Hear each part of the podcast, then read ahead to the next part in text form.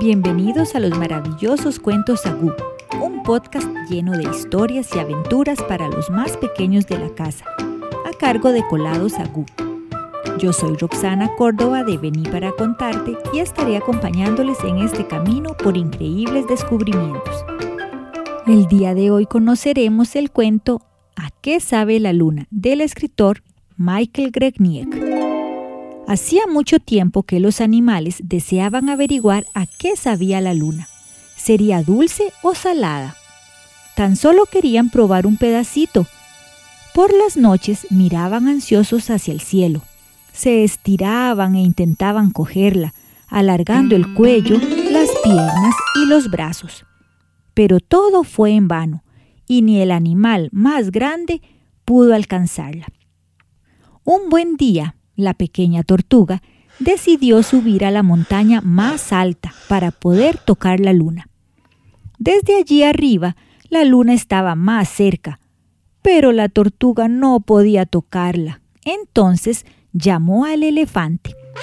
Si te subes a mi espalda, tal vez lleguemos a la luna. Esta pensó que se trataba de un juego, y a medida que el elefante se acercaba, ella se alejaba un poco. Como el elefante no pudo tocar la luna, llamó a la jirafa. Si te subes a mi espalda, a lo mejor la alcanzamos. Pero al ver a la jirafa, la luna se distanció un poco más. La jirafa estiró y estiró el cuello cuanto pudo, pero no sirvió de nada. Y llamó a la cebra.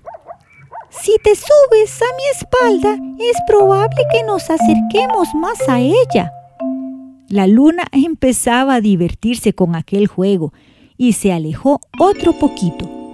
La cebra se esforzó mucho, mucho, pero tampoco pudo tocar la luna. Y llamó al león. Si te subes a mi espalda, quizá podamos alcanzarla. Pero cuando la luna vio al león, volvió a subir algo más. Tampoco esta vez lograron tocar la luna y llamaron al zorro. Verás cómo lo conseguimos si te subes a mi espalda, dijo el león. Al avistar al zorro, la luna se alejó de nuevo. Ahora solo faltaba un poquito de nada para tocar la luna, pero ésta se desvanecía más y más. Y el zorro llamó al mono. Seguro que esta vez lo logramos. Anda, súbete a mi espalda. La luna vio al mono y retrocedió. El mono ya podía oler la luna, pero de tocarla ni hablar, y llamó al ratón.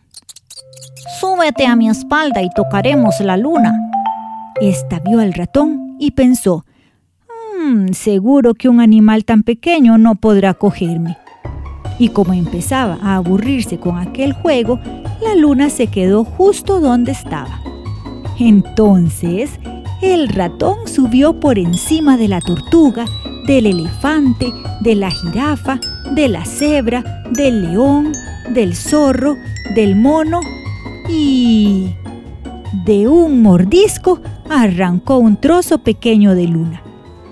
Lo saboreó complacido y después fue dándole un pedacito al mono, al zorro, al león, a la cebra, a la jirafa, al elefante y a la tortuga.